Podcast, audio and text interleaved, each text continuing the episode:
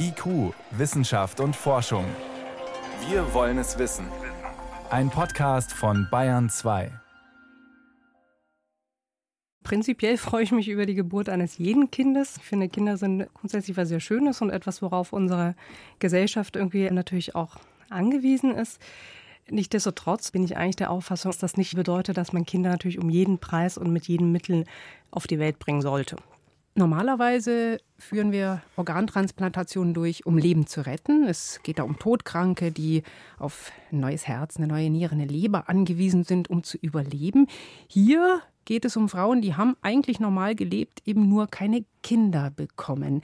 Ist das da gerechtfertigt, so einen Eingriff zu machen? Ja, das ist, denke ich, die zentrale Frage bei dieser Maßnahme und das ist eben der zentrale Unterschied zu allen bisherigen Formen der Lebensspende, dass wir es hier nicht mit einer Behandlung einer lebensbedrohlichen Erkrankung zu tun haben, wie eben im Fall einer Niere oder einer Lebensspende, sondern dass wir es hier im Grunde genommen eben um die Verwirklichung einer speziellen Lebensoption zu tun haben. Und dieser Kinderwunsch, der kann sicherlich mit sehr, sehr großem Leiden verbunden sein. Nichtsdestotrotz denke ich, ist das ein ganz, ganz wesentlicher Unterschied. Und ob ein solcher Wunsch, eine solche Maßnahme rechtfertigt, das ist eine Frage, die meines Erachtens nicht so einfach entschieden ist. Soll man deswegen stärker andere Lösungsmöglichkeiten prüfen? Naja, zumindest mal gibt es andere Lösungsmöglichkeiten in diesem Fall. Ein Leben mit einem Kind wird durch eine Adoption beispielsweise ermöglicht. Das ist eine, denke ich, aus ethischer Perspektive sehr valide Alternative, auch in Anbetracht der hohen Anzahl an Kindern, die tatsächlich keine Eltern haben. Natürlich ist es keine gleichwertige Alternative. Eine Adoption bedeutet, dass man keine genetische Verbindung zu dem Kind hat. Und wie hoch man jetzt diese genetische Verbindung zum eigenen Kind eben bewerten möchte, ich denke, auch das ist eine Frage, über die man tatsächlich diskutieren kann. Und vielleicht sollten wir eben die Frauen hier erstmal unterstützen, über diese Alternativen nachzudenken oder auf diese Alternativen hinzuwenden, bevor wir eine solche Maßnahme anbieten. Jetzt macht nicht nur die Tübinger Klinik Gebärmuttertransplantation, auch andere Kliniken in Deutschland bereiten sich darauf vor, zum Beispiel hier in Bayern Erlangen. Wenn das dann nicht mehr Einzelfälle sind, die dann auch vielleicht über Forschungsgelder finanziert werden, wer soll das bezahlen?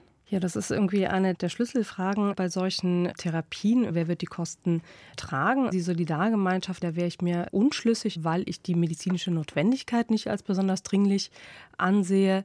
Auf der anderen Seite hat man natürlich immer das Problem, wenn man sagt, gut, dann ist das eben etwas, was die Frauen oder die Paare privat bezahlen muss, dass man dann natürlich auch wieder eine Gerechtigkeitsproblematik hat, das letztendlich darauf hinausläuft, dass natürlich nur besser gestellte Frauen und Paare sich dann einen solchen Eingriff tatsächlich leisten können. Also das ist so ein bisschen das Dilemma irgendwie, in dem wir dann stecken und zu dem ich jetzt auch keine abschließende Meinung habe. Also ich glaube, nach meiner Ansicht sind erstmal die anderen Fragen, also nach der Sinnhaftigkeit dieses medizinischen Eingriffes erstmal zu klären und die Finanzierung ist dann der nächste Schritt. Und Sie sind da skeptisch, ob es medizinisch sinnvoll ist?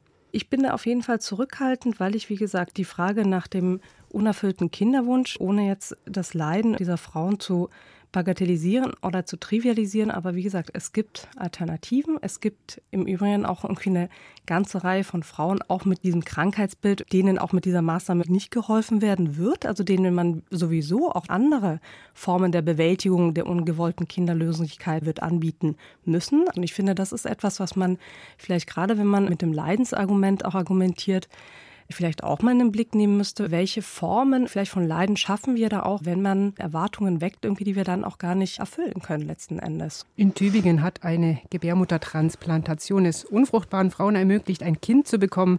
Das waren Einschätzungen dazu von der Medizinethikerin Claudia Bozzaro von der Universität Freiburg. Vielen Dank. Ja, danke Ihnen.